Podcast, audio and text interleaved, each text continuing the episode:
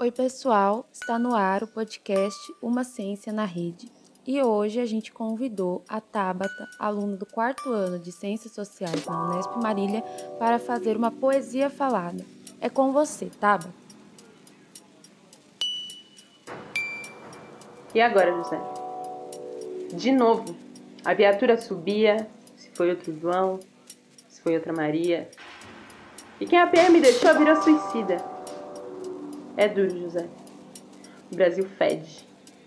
Fede a eugenia. Não é coincidência, é projeto. Se não matam tua carne, vão matar os teus credos. E eu tento não soar tão repetitivo em todas as minhas poesias, mas se eu falar de preto, eu esbarro no estado genocida. Eu sinto tanto ódio, porque ainda não superei a morte precoce de Maria Eduarda e desde então, quantos outros pretos já não foram pra vala? Se liberdade é não ter medo, eu me pergunto. Quantos de nós já foram livres? Liberdade não existe se a minha carne quem sente o gosto de ferro e a dor do calibre.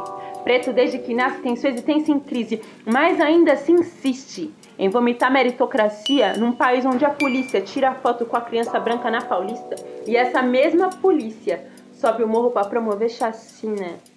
Me alivia é saber que, embora invadido, o Brasil é terra de tupi e eu boto uma fé no Curupira. E só meu pavio é curto, a minha memória não. Eu não me esqueci da revolta dos malês, greve dos queixadas, revolta da chibata, conjuração baiana e balaiada.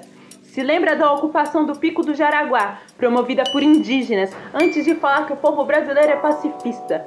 Cuidado com o que você escuta, no que acredita, porque se estamos aqui hoje com mais de mil mortos por dia, sem contar os corpos fabricados pela polícia, é porque muita gente seguiu cegamente um Messias. Mas é como eu digo, eu repito e vou falar todos os dias: o Brasil fede. Fede a eugenia.